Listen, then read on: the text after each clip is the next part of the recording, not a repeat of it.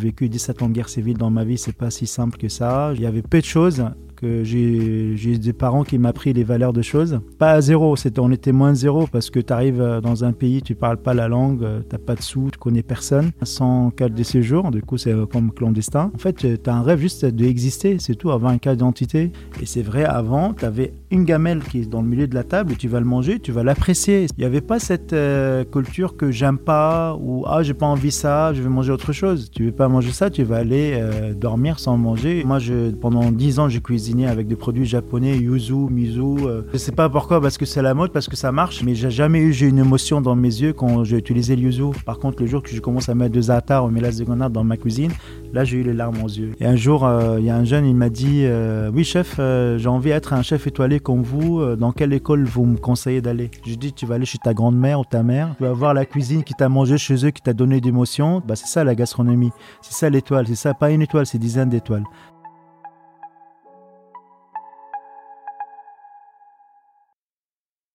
4095, c'est le nombre de kilomètres qui sépare la ville natale au Liban de son premier restaurant à Paris. 20 ans, c'est le nombre d'années qu'il lui a fallu pour construire patiemment son succès. 9, c'est le nombre de restaurants dont il signe la carte aujourd'hui. Son parcours est ponctué de directs, d'upercutes, d'esquives et de crochets, mais chacun de ces coups n'a fait que renforcer sa volonté, sa passion et son envie de réussir. Cette autodidacte partie de presque rien s'impose aujourd'hui comme une référence de la cuisine franco-libanaise aux yeux du monde. De son enfance à Tripoli, sous les bombardements de la guerre, il est passé aux commandes de prestigieux stables gastronomiques et décroché sa première étoile Michelin en 2018 sans avoir fait d'école de cuisine. Il apprend les techniques culinaires à travers ses propres expériences et c'est ce qui fait sa force. Cette approche ajoute une touche unique à sa cuisine et lui permet de se démarquer. Il mêle dans sa cuisine le meilleur de son histoire, la générosité et le romantisme de sa mère, le sang-froid et l'agilité de son père, et bien évidemment la richesse culinaire du Liban qu'il associe si bien à la gastronomie française. Un mariage qui donne une cuisine authentique qui lui ressemble. Celui qu'on appelle l'alchimiste des saveurs est mon invité aujourd'hui. Chef Alan Géam, bonjour. Bonjour, bonjour. Euh, bah, merci beaucoup. Je suis très touché. Je suis très, je me réalise pas du tout euh, toutes les choses que j'ai en train de faire. Et c'est vrai que quand je me réveille le matin, je suis un simple cuisinier. Il faut que je sois vraiment à la hauteur de tous les événements qui, qui, m'attendent, que j'ai en train de faire. Et, est-ce que vraiment la grande question, est-ce que je mérite tout ça? Du coup, je me mets toujours en question. J'ai les pieds sur terre. Et c'est vrai, la fait de tout répéter d'un seul coup, là, je suis waouh. Là, je me rends compte que c'est énorme. C'est quelque chose d'énorme en train de m'arriver dans ma vie. Et ces choses-là, je l'appelle vraiment, c'est mon rêve, et c'est le rêve français qui, en voit beaucoup parler de ça. Mais vous savez, ce qu'on dit, c'est que l'humilité, c'est quand même euh, la qualité des grands hommes. Et c'est vrai que vous faites vraiment preuve de beaucoup d'humilité. Mais c'est vrai, ça, ce que vous me dites, c'est que même après tout ce parcours et ces belles réussites, vous n'arrivez pas encore à, euh, vous dire que ça vous arrive vraiment. Vous avez encore ce questionnement de vous demander, est-ce que je le mérite? Je, vous assure, si vous voyez ma tête à 6h30 le matin euh, dans le restaurant, parce que je commence très tôt, j'étais là assis, euh, je dis mais waouh, mais hier c'était une journée euh, moyennement, il faut aujourd'hui je fasse mieux qu'hier. Et je pose pas de questions, je regarde pas, je concentre pas beaucoup sur le succès en fait, je juste concentre une seule chose que j'ai envie d'arriver, j'ai envie d'avancer et surtout que j'existe euh, vous savez, j'ai vécu 17 ans de guerre civile dans ma vie, c'est pas si simple que ça. J'ai vécu dans le quartier très populaire de Tripoli, dans le nord du Liban. Euh, je vais pas dire que j'étais dans une maison pauvre, hein, mais il y avait peu de choses. Que j'ai des parents qui m'ont appris les valeurs de choses. Et c'est vrai, j'étais ambition depuis que j'étais petit. Et pendant 24 ans, ça n'a pas marché pour moi. Et quand je suis arrivé en France avec mon sac à dos, c'était maintenant top départ. Pas à zéro, on était moins zéro parce que tu arrives euh, dans un pays, tu parles pas la langue, euh, tu n'as pas de sous, tu connais pas, tu connais personne. Et tu as juste un rêve d'être un chef. Enfin, en fait, tu as un rêve juste d'exister, c'est tout, avoir un cas d'identité. Parce que malheureusement, voilà, le guerre civile, c'est très compliqué. Et euh, ce que je me rends compte surtout, chef, c'est que c'est un, un long chemin. C'est vraiment un très long chemin à parcourir pour arriver au niveau où vous êtes aujourd'hui. Le chemin, elle est très long, c'est vrai. Euh, l'ascension, c'est voilà, quand on va monter sur l'ascension, le début, on peut, on peut grimper rapidement. Avec les années, ça commence à être très difficile, manque d'oxygène et tout ça, avec la hauteur. Du coup, euh, le début, on met des petits objectifs en disant oui, j'ai envie d'apprendre euh, la cuisine française. Déjà, avant tout, j'ai envie avoir des papiers. J'ai resté presque 14 ou 15 mois sans carte de séjour. Du coup, mm. c'est comme clandestin. Je travaillais du métier de chantier, euh, ravalement de façade à l'extérieur. Pareil, c'est des clandestins. Et ensuite, les soirs, autant plongeur, je travaillais dans le, dans le, dans le black. Du coup, au bout de 15 mois, j'ai commencé, euh, j'ai eu, ma, eu une chance d'avoir mon cas de séjour. Et du coup, là, je commençais comme plongeur euh, commis dans un restaurant français. Et tu mets d'objectifs. Le début, il faut apprendre à faire une mayonnaise et vinaigrette. Et tu te rends compte que sans la langue française, malheureusement, tu ne peux pas avancer. On ne peut pas travailler dans un restaurant français. Du coup, pareil, on a mis un deuxième objectif qu'il faut que je parle quelques mots français, construire une phrase de 10 mots, euh, de juste comprendre qu'est-ce qui se passe autour de moi. Et c'est vraiment des... C'est énorme en fait, c'est le champ de bataille, c'est tout est difficile, mais tu lâches pas, tu baisses pas les bras, tu, tu abandonnes pas et tu dis là, je vais tenter ma chance, je vais tenter ma chance. J'ai toujours fait ça et depuis 25 ans, je continue à faire la même, la même, dans la même logique de dans vie. La même logique, ouais, Exactement. Tout à fait. Il faut que je tente ma chance et essayer, essayer, essayer et jamais baisser les bras. Mais justement, vous me parlez euh, de manque d'oxygène, d'altitude, et euh, vous revenez hein, justement de Courchevel, où vous avez signé la carte euh, du restaurant du Palace K2 altitude, hein, un endroit magnifique dans les Alpes. Alors moi, je me suis dit, d'habitude, quand on est comme ça au ski, on a plutôt l'habitude de manger des fondus, des raclettes. Et vous, vous venez comme ça, vous apportez vos mezzés. Comment ça s'est passé? Les clients devaient être absolument ravis. Oui, tout à fait, cette nouveauté. Et quand ils sont venus me voir cet été, la direction de Courchevel, j'étais très vraiment, je dis, vous êtes sûr, vous voulez que Alain GM allait signer votre carte en sachant qu'il y a énormément de grands chefs qui sont passés par là-bas. Donc c'est eux qui sont venus vers vous Oui, bien sûr. Euh, mais moi, en fait, je suis concentré sur deux choses. C'est mes cuisiniers et mes clients. Et je suis entre les deux. Et toutes les choses qui m'arrivent à côté, euh, on ne se, se rend compte pas qu'on est dans la cuisine que notre nom, il est vraiment commencé à être... Euh, partout, les gens mm. entendent parler de ton travail ou tu le vois. C'est bien sûr, c'est grâce aux médias, c'est grâce à votre métier, aux réseaux sociaux et, et le bouche à l'oreille aussi. Et moi, aujourd'hui, voilà, c'est une carrière de 25 ans, mais je vous assure que j'ai l'impression que je viens de commencer. J'ai encore plein de choses à réaliser encore. Et en tout cas, je m'éclate avec, je ne me pose pas de questions. Et euh, voilà, je, je, me fais plaisir avant tout, parce que c'est vraiment c'est une métier de passionné. Et ensuite, je laisse les choses arriver. Du coup, bah, Cheval, euh, quand ils sont venus me voir, j'ai dit écoutez, pourquoi pas, avec grand plaisir. Et là, petit à petit, euh, on a beaucoup travaillé. On a ouvert le, le restaurant Ainata au K2 altitude en, mois de décembre. Et c'est vrai, on va là-bas, il fait 0 degré. Et on mange des kébés. plein de neige, les gens en train de skier, mais on mange du mezzé, il y a des taboulés, hummus, kébé. J'ai vu les photos sur Instagram, ça avait l'air délicieux. Bah, je suis content. Après, voilà, la cuisine libanaise, c'est déjà une cuisine, il y a beaucoup de couleurs, beaucoup de saveurs. Moi, je donnais un peu un coup de modernité, un peu d'élégance, c'est vrai, avec toutes les choses que j'ai appris dans la cuisine française. Du coup, bah, j'essaie à ramener la cuisine libanaise euh, vers la bistronomie, vers la gastronomie. Voilà, c'est j'adore en fait tous ces médias là qui sont à table, tout le monde partage, euh, tout le monde mange, beaucoup de saveurs, beaucoup de citron, des, des herbes, des agrumes, des épices. Voilà, c'est éclatant. Ouais, c'est clair, c'est clair. Mais justement, vous en parliez aussi, c'est que euh, on parle beaucoup d'Alan GM en ce moment. C'est vrai, votre nom euh, revient très souvent, et euh, je vous félicite beaucoup pour ça. Moi, je suis très fière que vous portiez. J'espère de bien aussi. Hein, du bien. Moi, en tout cas, j'ai vu que du bien, et, et, je suis fière de voir aussi que vous portez la gastronomie libanaise à ce tel niveau d'excellence, vraiment.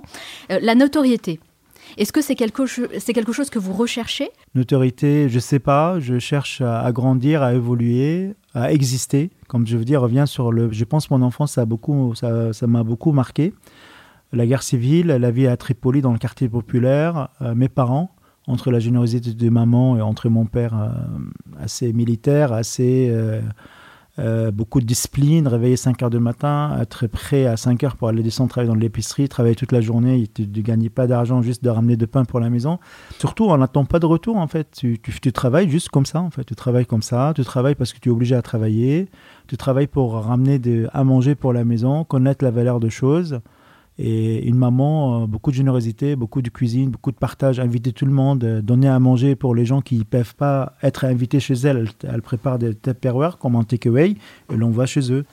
Euh, d'amour, beaucoup de générosité. Du coup, c'est des écoles de la vie. Certes, je n'ai pas fait d'école ni hôtellerie et ni de commerce. Et aujourd'hui, j'ai eu la chance d'avoir ma mère et mon père avec des écoles complètement différentes. Et si aujourd'hui je suis là, c'est grâce à eux en fait. Oui, ce sont vos plus grands professeurs. Du coup, quand une enfance qui est beaucoup marquante, du coup tu galères pour y arriver euh, en France. Quand tu arrives en France, tu as un seul objectif, c'est de réussir. et avancer, avancer. Après, c'est quoi la réussir? Ne me posez pas la question parce que je ne sais pas c'est quoi. Parce que comme je vous dis, actuellement, je ne suis pas très satisfait de qu'est-ce que j'ai en train de faire. C'est vrai, vous n'êtes pas satisfait? Qu'est-ce qui fait que vous n'êtes pas satisfait? Je mets beaucoup de pression sur moi, en fait, beaucoup de pression. Vous êtes quelqu'un de très exigeant. Hein. Très exigeant avec moi-même. Hmm. Et des fois, euh, avec les gens autour de moi, j'ai envie, je les pousse beaucoup à sortir le meilleur de eux-mêmes. Et il y a un truc que j'adore quand quelqu'un qui peut vraiment, après un passage qui bosse avec moi de trois ans, après ce passage-là, il peut vraiment faire beaucoup de choses. J'aime beaucoup la transmission. Je cache rien, en fait, je transmets tout. J'ai pas de secret de réussite ou de cuisine ou de recette, je donne tout, en fait. Et, c'est ça, c'est ça Alan aujourd'hui. Euh, le pied sur terre et un bosseur. Euh, je suis en tenue de cuisine euh, parce que c'est ma tenue habituelle. Je mets tous les jours, il n'y a même pas le dimanche. C'est votre uniforme même les dimanches, quand j'ai un dimanche dispo, un repos, du coup, euh, je descends de la maison avec mes vêtements et ma femme me dit Viens, viens, qu'est-ce que tu fais là? Tu, tu, vas où? Ah, je sais pas, tellement j'ai pris l'habitude de mettre des tenues de cuisine et je suis fier de cette cuisine-là et je les adore. Est-ce que vous êtes quelqu'un de, dur, d'autoritaire en cuisine? Est-ce que ça vous arrive de crier sur votre brigade? Vous êtes ce genre de chef? Euh, C'est En fait, je, je, vous dis, quand le chef il crie, en fait, euh, c'est vraiment ces manques de confiance en eux. Le hmm. cri, c'est terminé. Aujourd'hui, je maîtrise le sujet. Je gère. J'ai beaucoup de respect euh, vers, mes équipes. Et eux, ils sont énormément de respect. Et je, comment je suis avec vous aujourd'hui, je gère les plus gros problèmes dans le calme. Pour moi, quand tu cries, tu as perdu, tu es faible. Point ici. Il faut qu'on gère ça toujours zenement. Bien sûr, pour ça, il y a deux choses aussi. C'est pas que cuisine, cuisine, cuisine. Il y a aussi faire des sports. Euh, pour travailler sur nous-mêmes. On est d'êtres humains, il faut vraiment qu'on se met en question en disant comment je peux être un bon manager, comment on peut avoir la zen attitude. Bien sûr, avec l'âge, aujourd'hui j'ai 48 ans, du coup euh, il y a beaucoup de recul en arrière, beaucoup de maturité. Et deuxième chose très importante, c'est la vie de famille. Il faut trouver un équilibre entre les sports, la vie de famille, et ensuite on peut donner le meilleur même dans notre métier. Oui, c'est vrai, le sport et la vie de famille. On va faire un peu le focus sur le sport, justement. Est-ce que vous pensez que ce self-control que vous avez, c'est la boxe qui vous l'a enseigné? Puisque vous êtes un grand euh, amateur de boxe, hein, vous faites de la boxe régulièrement. C'est ma deuxième passion de la boxe. Je boxe, je fais des sparring, euh, je m'éclate. Et je boxe beaucoup avec des jeunes qui ont énormément, au moins 25 ans de différence d'âge. C'est pas trop difficile, ça va? En fait, c'est un, seul moyen de. Quand j'ai sur le ring, du coup, tu n'as pas, de portable, tu n'es pas connecté à tes mails, à tes trucs, à tous les soucis quotidiens que tu rencontres toute la journée. Du coup, tu es concentré pour se protéger et s'entraîner, défouler. Et là, genre, vraiment, ma deuxième. Du coup, ma première journée, elle commence à 6 h du matin à 16h30. Ensuite, euh, je fais 17h, 18h, au moins trois fois par semaine, une séance de boxe, de sparring de boxe. Du coup, ma deuxième journée, elle commence de 18h30 jusqu'à 23h, des fois minuit. Ah ouais, d'accord. Donc une heure de boxe euh, par euh, jour? Une heure, trois fois, par, semaine. fois par semaine. Trois fois par semaine. exactement. c'est quand même un rythme qui est assez régulier. Hein. Un rythme régulier. Je, comme je dis, les moments qu'on sait boxer, c'est pas genre oui, c'est la mode, je vais à la salle de boxe. Moi, je boxe parce que, en fait, dans la boxe, c'est beaucoup d'analyse, beaucoup de technique. Euh, ça te permet à encaisser deux coups, de pas réagir vite, euh, euh, avancer doucement, bien sur tes appuis, bien sur ta garde, tu sais défendre, tu fais attaquer. C'est énormément de choses. C'est beaucoup de vraiment un noble d'art quand on dit la boxe. Et ça me permet aussi d'être très zen au travail et avancer petit à petit. Merci beaucoup Hassan, votre coach, qui joue un rôle important. c'est un coach, c'est mon petit frère, je connais depuis 15 ans ou plus maintenant. Il a, je pense, au moins 17 ans. Il est venu très jeune à la salle et moi je vais de la même salle de boxe qui s'appelle Jean, Jean Bortenel dans le rue Le Paul Bilon dans le deuxième. Du coup, je suis vice-président de la salle. Du coup, je suis beaucoup engagé dans l'association pour aider les jeunes aussi euh, à aimer cet sport. Qui en France, malheureusement, elle est pas très. Euh, enfin, les gens ils courent beaucoup derrière le foot, le rugby, le basket, le euh, handball. Du coup, voilà, je suis beaucoup engagé, je m'entraîne. Et Hassan, c'est mon coach, c'est mon petit frère. Bah, du coup, lui, il vient de lancer son entreprise. Je sais l'aider aussi comment il faire un bon, un bon entrepreneur. C'est vous qui allez devenir son coach, du coup. En fait, en échange, euh, pendant la séance, euh, trois minutes, bah, c'est lui qui me donne des conseils. Et il est vice-président de champion de France, vice-champion de France de la boxe.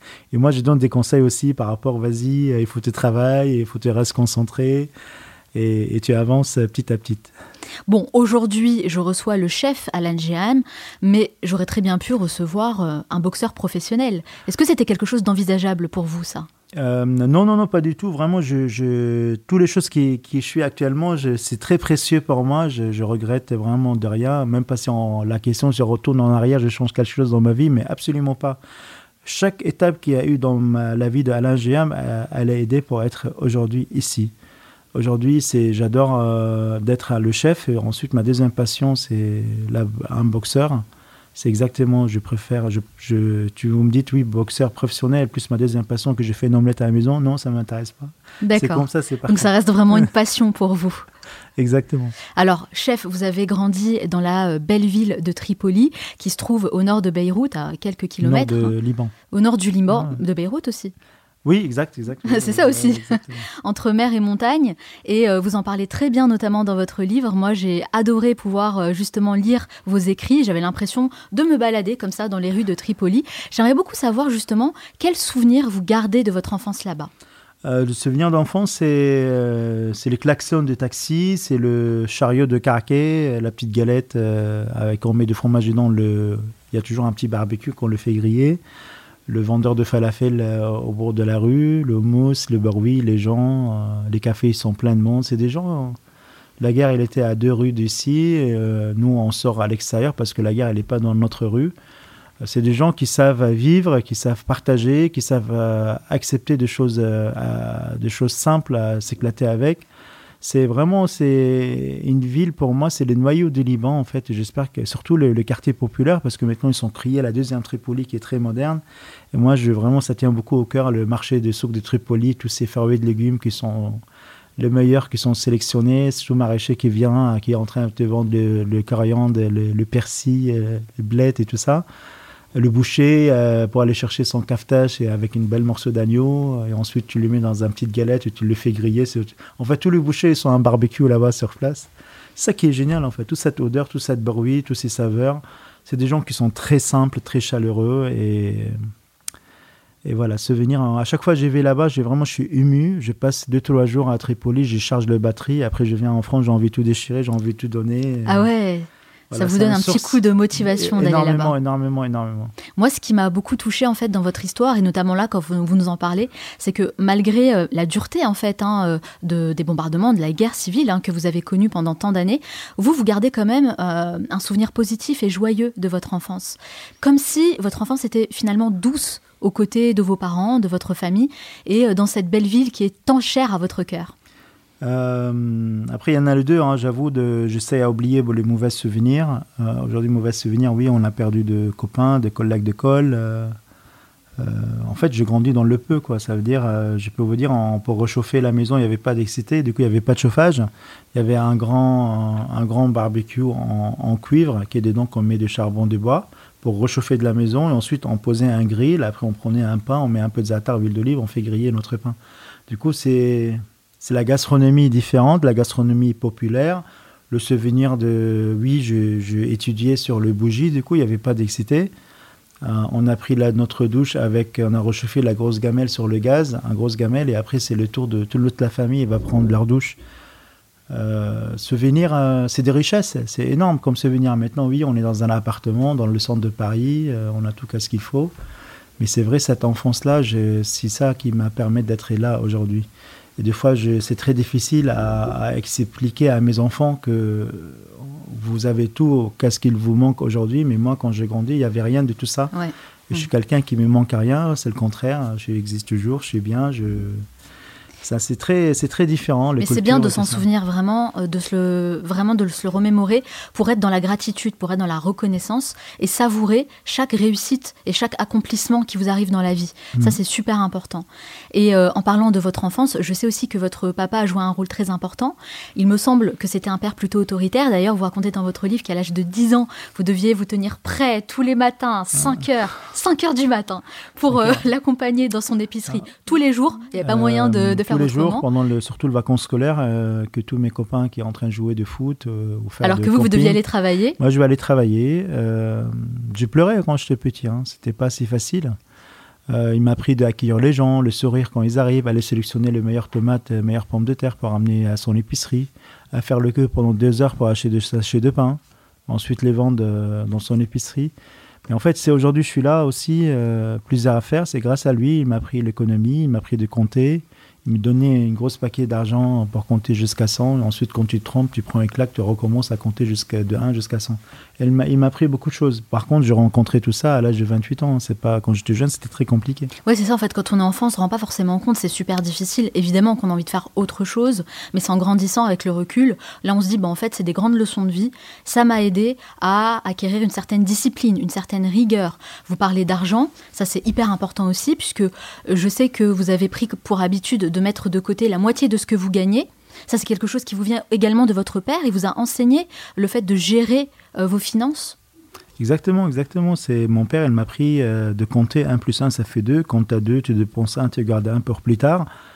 Euh, comme je vous dis, aujourd'hui, Alain Giam, il est vraiment il est entre mère et père. Hein. C'est la mère, générosité, d'amour. Jusqu'à une heure, elle m'a laissé un message pour aller aider quelqu'un au, inviter quelqu'un pour manger et tout ça, toujours dans la générosité, dans le partage. mon père, c'est une grande école. C'est attention, la dépense, l'économie. Euh, c'est j'ai la chance de les avoir les deux. Là, mon père, il est décédé depuis des dizaines d'années. Il m'a donné beaucoup de leçons dans la vie. Et à chaque fois, je rencontre ces leçons, je croise vraiment dans ma vie professionnelle tous les jours, tous les jours, avec ces leçons, bien sûr, à l'ancienne école, à l'ancienne méthode. Ouais. Moi, il y a une question que je me pose par rapport à ça. C'est euh, quand on entend un petit peu votre, votre discours, votre témoignage, il y a plein de personnes, je pense, qui vont se reconnaître aussi là-dedans. Hein. Ça fait partie d'une autre génération. Et moi, j'ai l'impression qu'aujourd'hui, on est plus dans euh, la génération de l'enfant roi dans la famille. Voilà, l'enfant roi, on peut pas y toucher, il faut faire attention. Euh, dès qu'on crie dessus, ça va pas. On lui donne une claque, c'est pas bon non plus. Mm. Et il y a plus de barrières, il y a plus de cadres. Et bon, bah ça, forcément, c'est pas forcément. Il y, a des côtés positifs et, négatifs hein, euh, de l'éducation que vous avez reçue. Mais qu'est-ce que vous pensez vous justement de cette nouvelle vision de l'éducation, de ce truc de l'enfant roi qu'on voit un peu partout? J'avoue, c'est très compliqué. Euh, voilà, je reconnais, j'ai un enfant de 14 ans. Il a pas envie de faire la cuisine, il faut pas le euh, pousser. Il n'a pas envie de faire la restauration, il faut pas le pousser. Donc lui, il veut pas faire de cuisine, lui. Il n'a pas envie d'aller à la salle de boxe. Là, je pousse un peu quand même. Je dis, ah. voilà, tu n'es pas un boxeur, mais tu viens. il le fait vraiment juste pour, parce que je insiste. Euh, c'est très compliqué. Tu sais pas appuyer, lâcher. Si tu lâches, c'est pas bien. Et c'est maintenant que ça se passe. Il a 14 ans.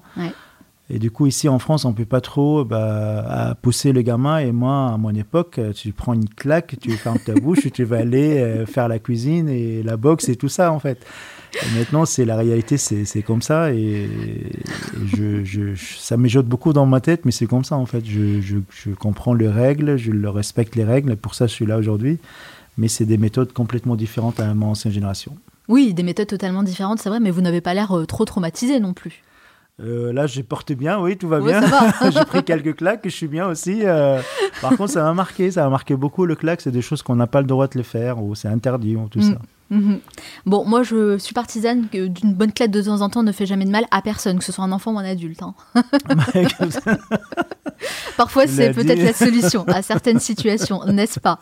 Il y a quelque chose aussi euh, que je me pose souvent comme question, c'est quand on devient parent en fait, vous Alan, quelles sont les leçons que vos parents vous ont euh, transmises dans leur éducation, que, que vous vous imposez aujourd'hui, que vous voulez également euh, répliquer dans votre éducation avec vos enfants, mmh. et celles que vous ne voulez absolument pas reproduire en fait, il y a des choses euh, très importantes. Euh, c'est vraiment connaître la valeur des choses. Parce que c'est vrai, quand je grandis dans la pauvreté, du coup, le jour qu'on avait des œufs dans, dans la maison, c'était un jour de fête. Hein, faire une omelette ou œuf, œuf plat. Du coup, aujourd'hui, quand tu ramènes pour le gamin un bon repas et après dit non, j'ai envie de manger des nuggets, j'ai envie de manger des ci, j'aime pas ça, j'aime pas ci. Et c'est vrai, avant, tu avais une gamelle qui est dans le milieu de la table, tu vas le manger, tu vas l'apprécier. C'est quelque chose, confiance entre toi et ta mère. Il n'y avait pas cette euh, culture que j'aime pas ou ah j'ai pas envie ça, je vais manger autre chose. Tu veux pas manger ça, tu vas aller euh, dormir sans manger et je t'assure dans la nuit on se réveille tout faim, on va retourner sur le gamelle pour euh, manger mmh. les plats qu'on a refusés. Du coup, c'est ça. Et aujourd'hui, je trouve qu'on trouve toujours des solutions, des solutions, des solutions, des solutions, et toujours en train de s'expliquer que le gamin, il n'a pas fait ci parce que ça, c'est pas ça, parce que si. On trouve toujours des excuses pour le gamin. Bah, le gamin, bah, il vit avec l'excuse et toujours c'est expliqué pourquoi il n'a pas avancé parce que. Euh, pourquoi il ne sait pas écrire, pourquoi il ne sait pas ça, toujours en train de trouver des excuses. Et à l'époque, c'est il faut tu le fais en fait. Tu, Mais ça, c'est quelque chose que vous arrivez à faire concrètement avec vos enfants. Vous en avez trois aujourd'hui? Pas, pas, du tout, pas du tout, pas du tout. Je ne ah le fais pas. Je Aujourd'hui, voilà, je, je, mon épouse vient de Lille, du nord de la France. Du coup, euh, cette culture, je suis beaucoup sur culture française que culture libanaise. Ça fait 25 ans que je vis en France. Je, voilà, je vis vraiment à la, parisienne, à la française. Euh, de ma culture libanaise, il reste la cuisine aujourd'hui. Il reste la cuisine quand même, tout de même. Est-ce que vous êtes OK avec ça, avec cette façon d'éduquer?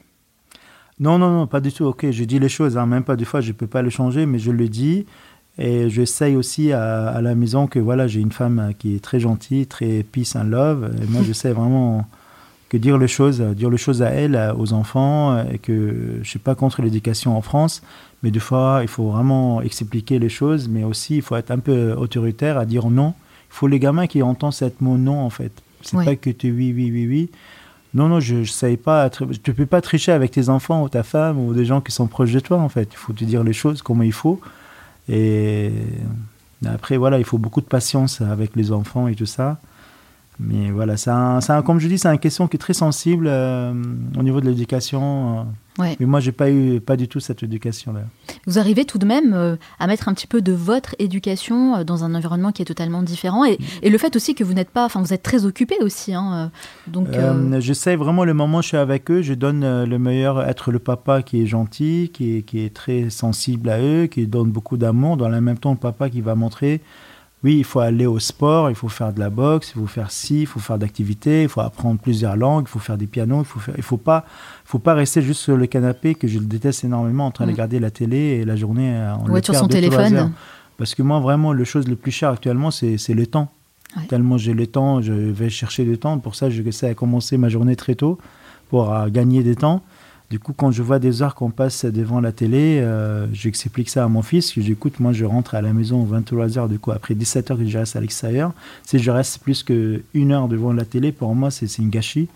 Que, voilà. Ou des fois, il y a des commentaires qui sont très intéressants, ou des histoires, on peut apprendre des choses, mais regarder des choses banales qui ne ça sert à rien, euh, bah, c'est ça. Bah, je le dis en tout cas, c'est pas ok, ok, j'explique beaucoup les choses.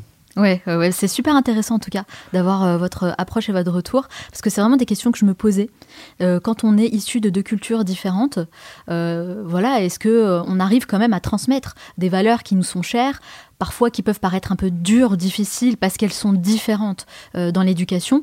Et franchement, quand on est des enfants, c'est hyper important en fait. Voilà, la, maison, c'est comme ça, en fait. C'est l'éducation. Deuxième chose, c'est la religion. Moi, je suis de religion musulmane. Euh, ma femme, elle est chrétienne.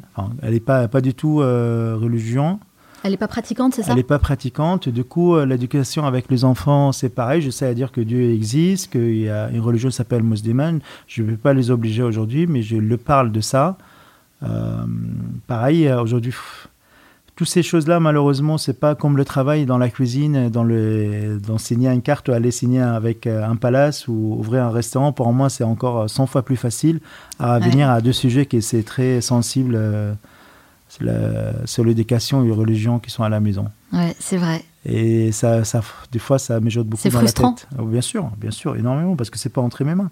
Aujourd'hui, j'ai un enfant, Enzo, je suis séparé avec sa maman, du coup, j'essaie des fois de la ramener vers moi à expliquer ma culture, hein, ma religion, mes trucs. Et des fois, voilà, il a aussi sa maman qui va le dire complètement les choses différentes. Hmm. Et ça, c'est un peu, un peu compliqué. Mais c'est la vie, c'est comme ça. Vous arrivez tout de même à transmettre justement euh, certaines choses de votre religion. Euh, est-ce que vos enfants sont réceptifs à ça? Comment ça se passe concrètement? Est-ce que par exemple vous fêtez certaines fêtes euh, religieuses? Est-ce que vous faites des choses? Vous agissez euh, parfois au quotidien Faire des prières ensemble, lire? euh, non, non, non, non, là, c'est trop loin. Là, c'est trop loin On va parler sur déjà que Dieu qu'il existe, D'accord. qu'il y a les religions chrétiennes et les religions musulmanes comme les juifs. Mais moi, mes parents sont de pratiquants du côté musulman. On arrivait juste à expliquer ça en fait le début, avant d'entrer dans les actes, à faire une prière, à faire un ramadan, à fêter l'Aïd, tout ça. J'ai l'impression que la religion, quand même, vous, à titre personnel, elle joue un rôle important dans votre vie. Euh, comment ça se manifeste pour vous au quotidien? Comment ça vous aide, en fait, votre spiritualité? Ça a pris quelques années d'assumer tout ça, en fait. C'est assumer ma religion, où je viens, de quel pays. Euh, moi, mettre des photos de Tripoli dans le quartier populaire que aujourd'hui tu pratiques. Tu es dans le 16e arrondissement, à côté de Champs-Élysées, dans un restaurant étoilé, que tu travailles les caviar et la truffe. Ça a pris quelques années pour l'assumer. Hmm. Pour dire à l'ingénieur, mais attendez, je viens pas de Beyrouth c'est pas bling bling, c'est vient de vraiment du souk de, de, Ça a pris vingtaine d'années celui-là. Maintenant, je l'ai dit, au début, je n'assumais pas mon histoire, je suis caché comme euh, mon nom et mon prénom. Hein. Moi, je ne m'appelle pas Alan, Alan Jeham, je m'appelle Azam Abdallah Al-Jeham. Et, euh, et c'est vrai, vite fait, quand je suis arrivé en France, j'ai dit Ah, le nom AL, Abdallah, c'est un peu waouh, oui. Je commence à dire bah, Alain Jeham, c'est plus universel. Je crois même, Alan, qu'au départ, vous signez AG, même pas Alan Jeham. Oui, oui, tout à fait. AG, euh, bah, en fait, c'est deux choses parce que j'ai assumé pas mon histoire. J'ai peut-être. Euh, c'est arrivé que je commence à parler du Liban et surtout mon début de l'histoire que je dormais quelques nuits à l'extérieur il y a quelques années. Ça a pris 18 ans, 19 ans pour le faire. Est-ce que vous avez senti une forme de racisme dans ce milieu? Euh, pas, pas racisme, mais juste que j'ai envie d'être comme tout le monde, avoir une un carrière. Euh, dans, dans, ma tête, la réussite, c'est quand tes parents t'envoient faire des études en France, tu t'envoies chez Ferrandi au Cordon Bleu, tu vas travailler chez Alain Ducasse, tu t'appelles Jean-Jacques, et après, c'est quelqu'un de normal. Et le moment tu, tu appelles à elle, tu viens de là, qui n'as pas de papier, tu n'as pas d'argent, tu vas commencer de zéro au plongeur, tu n'as pas d'école ou un diplôme. Mm. Dans ma tête, c'est la faiblesse. Que là, avec les années, j'ai en train de me rencontrer que c'est ça les forces en fait. Quand tu as une carrière euh, qui tu as eu de galères, c'est très compliqué, tu arrives à faire des choses euh, avec zéro diplôme. Et surtout, tu viens, je sais pas chez moi ici, euh, tu, tu vois, moi je m'adapte maintenant, je, je, ça fait 25 ans, mais euh, tu restes toujours aussi, vis-à-vis des gens, tu restes toujours libanais. Et l'histoire libanaise, il est arrivé depuis qu'on a commencé à dire aux gens que oui, je suis d'origine libanaise, j'ai eu mon premier étoile, le seul chef d'origine libanaise étoilé aussi. Mhm. Tout ça, ça arrivait après l'étoile. Mais avant, on ne parle pas autant des Libans. Avant, c'était Alain Juham, un nom américain, breton. J'ai fait une cuisine française avec d'influence japonaise ou italienne. C'est depuis l'étoile, en fait. Depuis l'étoile, je commence à mettre des attards. Moi, j'ai eu mon étoile, je n'ai pas eu avec les caviars et la truffe. Hein. J'ai eu avec les attards, des psermen, les épices, les cumin, le poudre de coriandre. Et dans ce coup, ma relation avec le Liban a commencé à renaître parce qu'avant, je n'ai pas envie de retourner en arrière. C'est un grand déchirure entre moi et le Liban. J'ai beaucoup souffert, j'ai beaucoup galéré. J'ai envie de commencer des zéros. On a, on a pris l'étoile et ensuite on a commencé à dire à l'AGM d'origine libanaise, le Liban, le Liban, le Liban. En 2020, j'ai ouvert le bistrot Kasti, Kostati, en mhm. arabe. Je commence à servir la première fois de la cuisine libanaise il y a deux ans, il y a trois ans. Mais vous savez, Alan, c'est paradoxal parce que moi j'ai l'impression que c'est à partir du moment où vous avez commencé à assumer euh, votre origine libanaise, vos valeurs, ce que vous êtes réellement, que vous avez commencé justement à avoir une forme de réussite et une forme de reconnaissance dans ce milieu. Est-ce que je me trompe? En fait, c'est tout s'est passé, c'est simple. Euh, bon, après, avant, j'ai très bien bossé. J'ai acheté mon premier restaurant en 2007. J'ai toujours un bosseur qui a, qui a changé. Mais le moment que je commence à assumer mon histoire, moi, j'ai senti la liberté. C'est comme un grand poids qui est sur mon dos et on a enlevé comme un gros caillou. Je commence à sentir la liberté et ma cuisine, elle est partie beaucoup sur l'émotion parce que chaque chose, je le touchais, ça rappelle un peu ma mère, mon enfance. Et là, je vois le retour des gens euh, très positif, le retour des médias on a la chance aujourd'hui d'être en France, c'est vrai, on nous accepte, euh, on nous a donné l'opportunité d'évoluer et, réussir et tout ça. Ça, j'ai toujours reconnaissance vers la France. C'est le seul pays qui m'a ouvert ses bras, qui m'a laissé aujourd'hui réussir et arriver jusqu'à ici. Je suis né en Libéria, je suis d'origine libanaise, grandi au Liban. Je suis parti en Italie à Prague, ça n'a pas fonctionné. Je suis parti aux États-Unis, ça n'a pas fonctionné, ça a fonctionné en France. Et c'est vrai, c'est ça, je toujours, toujours dire un grand merci. C'est très, très important. Bien sûr, il y a des gens, une petite partie des gens qui sont racistes, quelque chose, il ne faut pas concentrer sur eux, il faut concentrer la plupart des gens. Ils aiment bien, le, ils aiment bien les Libanais en tout cas nous laisse réussir, nous laisse. Euh, Mais comment Comment ne pas aimer le Liban Comment ne pas aimer les Libanais Comment ne pas aimer la gastronomie libanaise? Franchement, c'est possible ça? Est-ce que vous avez déjà rencontré quelqu'un qui n'aime pas manger ah bah, libanais? écoute, euh, ouais, ouais, Sérieusement? Il y a, tellement de, de, diversité, il y a tellement de choix dans la nourriture libanaise, c'est impossible. En tout cas, moi je trouve que ça se ressent beaucoup dans votre cuisine. Est-ce que ça serait pas ça justement une des clés de la réussite, Alan? Est-ce que c'est pas un conseil justement qu'on pourrait donner à la nouvelle génération? C'est assumer qui vous êtes vos valeurs, votre religion, vos origines, votre niveau social, tout. Assumez qui vous êtes et vous allez voir, c'est à partir de là où les gens vont vraiment vous respecter et où l'accomplissement et les réalisations vont arriver. C'est très bien dit, assumer notre histoire, notre valeur. Euh, il faut jamais oublier où ça a commencé, où on vient, et c'est là-bas la richesse. Et un jour, euh, il y a un jeune, il m'a dit euh, Oui, chef, euh, j'ai envie d'être un chef étoilé comme vous. Dans quelle école vous me conseillez d'aller? Je dis Tu vas aller chez ta grand-mère ou ta mère. tu vas voir la cuisine qui t'a mangé chez eux, qui t'a donné d'émotions. Tu te souviens des plats? Bah, C'est ça la gastronomie. C'est ça, l'étoile. C'est ça, pas une étoile, c'est dizaines d'étoiles. C'est ça le base. Et c'est vrai, des fois, on cherche beaucoup les apparences à coller nos noms avec d'autres noms. Et moi, je tombais dans cette piège-là. Moi, je, pendant dix ans, j'ai cuisiné avec des produits japonais, yuzu, mizu, euh, euh, bonite. je ne sais pas pourquoi, parce que c'est la mode, parce que ça marche. Mais je sais, voilà, j'ai aucune histoire à raconter.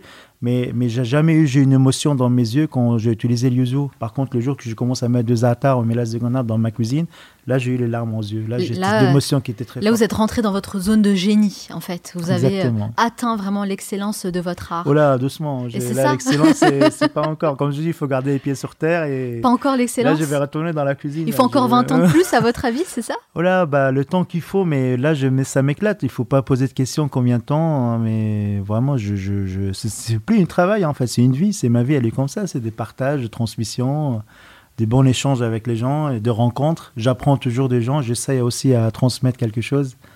Et c'est ça en fait. Ouais, ouais, je comprends. Euh, il paraît en tout cas que pour être un expert dans un domaine, il faut 10 000 heures de pratique. Je pense que vous les avez euh, largement dépassées, non? 10 000 heures de pratique, je ne sais pas, mais juste en moyen, c'est 6 heures à 23 heures du coup par jour.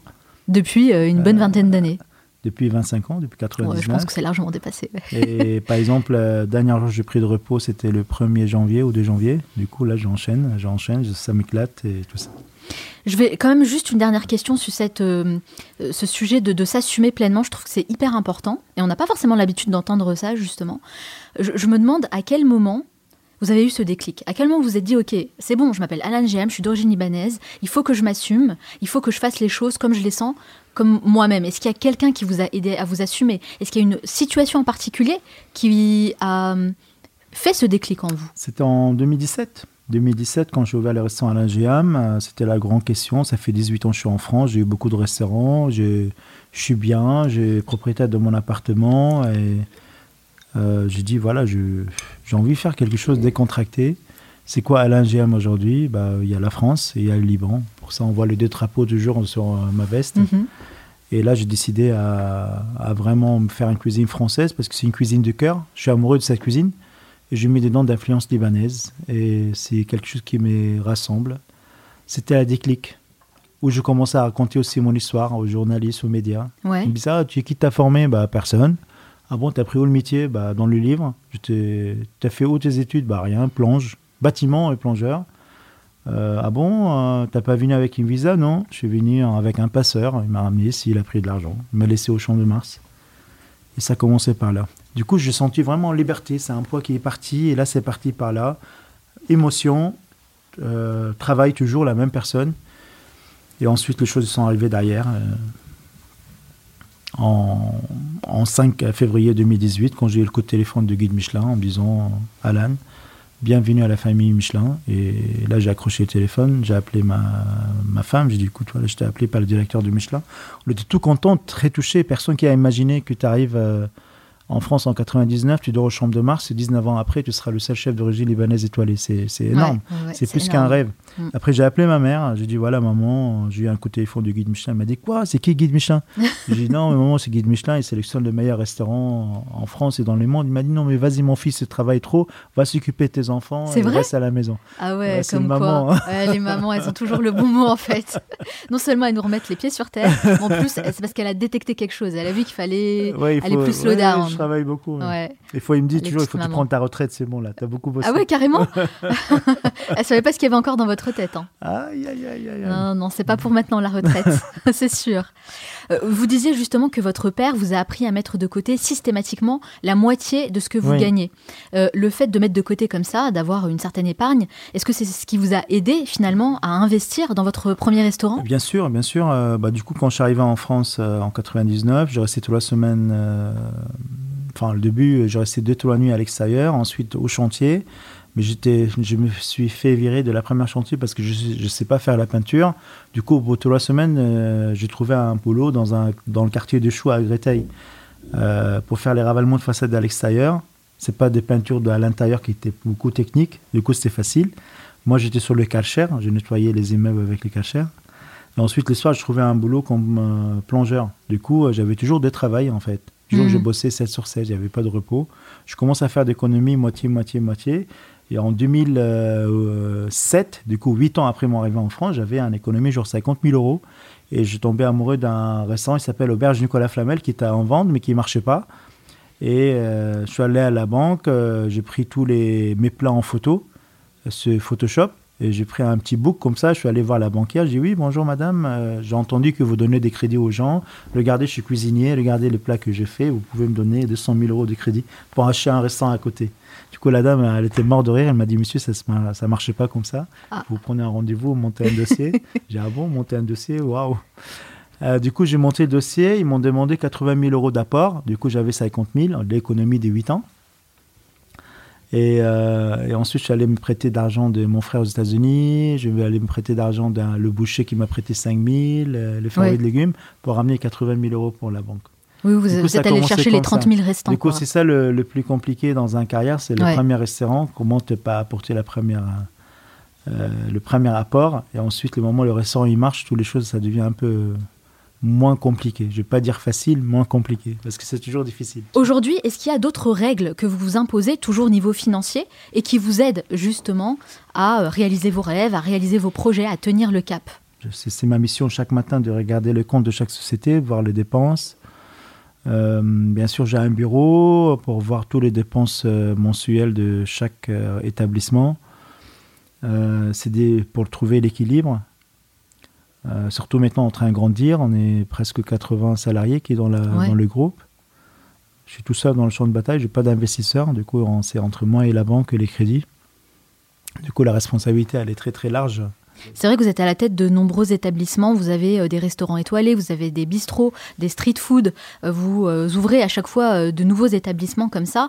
Vous êtes passé de chef cuisinier à businessman en quelque sorte. Est-ce que vous êtes conseillé justement niveau business? Est-ce que vous êtes accompagné sur ça? J'ai fait tout vraiment à l'ancien, à l'ancienne. genre, je calcule, je regarde, je note et tout ça.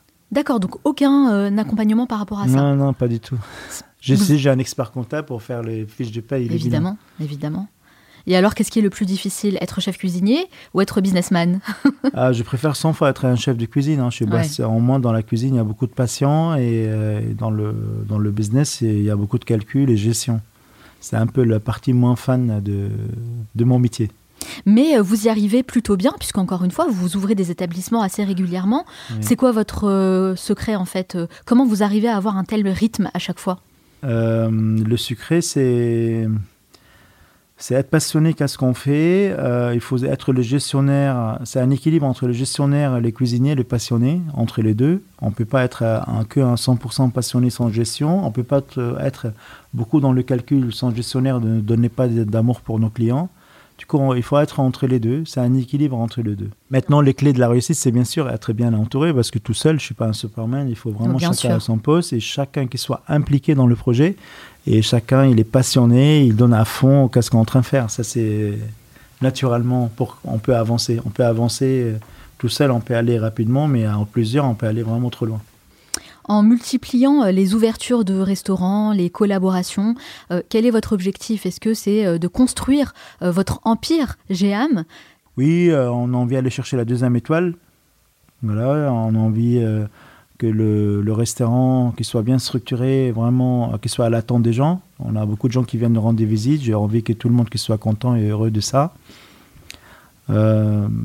M'occuper de ma famille, de mes enfants aussi, euh, parce que je suis papa avant d'entrer un chef.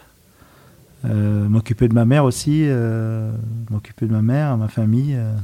voilà, c'est c'est le quotidien, aider, partager. Mais vous êtes beaucoup quand même dans le travail, dans l'action, vous agissez énormément. Est-ce que vous avez un, un objectif secret? Quelque chose qui, que vous avez comme ça en tête et que vous n'avez pas encore réalisé? Je n'ai pas d'objectif. Il n'y a pas d'objectif? Je- Mon première chose, c'est conserver qu'est-ce que j'ai réussi à faire. Conserver tout, parce que tout est précieux. Euh, mes enfants, ma femme, ma maison, mes restaurants, la science de sport qui ça tient beaucoup aussi au cœur. Et vraiment, c'est euh, juste garder, euh, éviter le problème, éviter les, les conflits. Je déteste ça. Et rester juste en peace and love, en fait. C'est très important. Bon, vous l'avez dit quand même, hein, l'objectif ultime, là, tout de suite maintenant, c'est de décrocher la deuxième étoile. euh, de conserver tout et ensuite d'aller de crécher la deuxième étoile. de conserver tout, évidemment. évidemment. En tout cas, euh, moi, je vous le souhaite de décrocher cette bah, deuxième étoile. Merci beaucoup, merci Parce que vous le méritez amplement. Merci, merci, c'est gentil, merci. On va parler d'un autre sujet qui me tient particulièrement à cœur. Malheureusement, le Liban traverse une crise économique et politique depuis plusieurs années maintenant. Qu'est-ce que vous savez, vous, de cette situation? C'est un terrain qui est très compliqué. Il faut aimer le Liban comme il est, en fait. Et le Libanais, aujourd'hui, il y a 25 millions de Libanais qui vivent à l'étranger. Les diasporas libanais, c'est énorme. Le peu de Libanais qui sont restés là-bas parce qu'ils ne peuvent pas voyager ou ils sont à un certain âge. Oui, c'est ça. Et c'est comme ça. Mhm. Mais ils savent, ils s'adaptent avec la situation. Quand j'étais au Liban, c'était encore pire que là. Et je, le, Liban, il faut l'aimer comme il est, comme ça, avec des catastrophes, avec des explosions, avec de corruption, avec de pauvreté. J'ai souvent entendu dire que le peuple libanais est le peuple le plus résilient au monde. Vous êtes d'accord avec ça? Je suis d'accord, oui. Je suis d'accord, ils sont très très résilients, ils s'adaptent, ils bossent, ils ont beaucoup d'objectifs. Et aujourd'hui, on voit, hein, le jeune Libanais il vient, il voyage, il travaille, il, voilà, il fait des entreprises, ils sont beaucoup dans le médecine, ils sont beaucoup dans le, sur beaucoup de choses. C'est un peu dommage, peu de gastronomes quand même, il faut dire, beaucoup de restaurateurs, beaucoup de businessmen. Mais c'est pas normal aujourd'hui, euh, il n'y a que Alain Giam, le seul chef étoilé. Pourquoi? Parce qu'il faut, beaucoup de sacrifices. Euh, je sacrifie vingtaine d'années de ma vie quand même. Je n'ai pas couru derrière l'argent, je suis pas là aujourd'hui en train de présenter un livre et une étoile Michelin sur votre plateau. Du coup, j'ai eu beaucoup de sacrifices pour arriver jusqu'à ici. Et les Libanais, malheureusement, ils veulent toujours de commerce. Euh. En fait, bah, c'est simple. Le jour que j'ai dit à ma mère que je vais être un cuisinier, elle m'a dit Mais pourquoi? Pourquoi? J'ai dit Mais j'ai, maman, la cuisinier ici, c'est quelque chose, une très belle métier. Regarde, ton frère, il est ingénieur, ton cousin, il est pharmacien, l'autre, c'est un chirurgien. C'est ça la réussite pour eux. Homme d'affaires, business, euh, banque, bourse. Euh, mais cuisinier, ça veut dire que tu as raté toute ta vie en fait que tu es dans la cuisine. Et moi, j'ai en train de montrer tout est l'inverse. Que voilà, un chef, bah oui, euh, il y a une autorité, il y a un nom, il y a des articles, euh, on le voit sur la télé et tout ça. Il y a une autre particularité, en tout cas, du peuple libanais, qui est l'entraide et la solidarité. Vous, c'est quelque chose que vous avez connu? Ah, je vous vois faire quand même un petit peu la grimace. Ouais, hein. ouais, ouais, grimace solidarité. Vous n'êtes pas trop d'accord avec ça?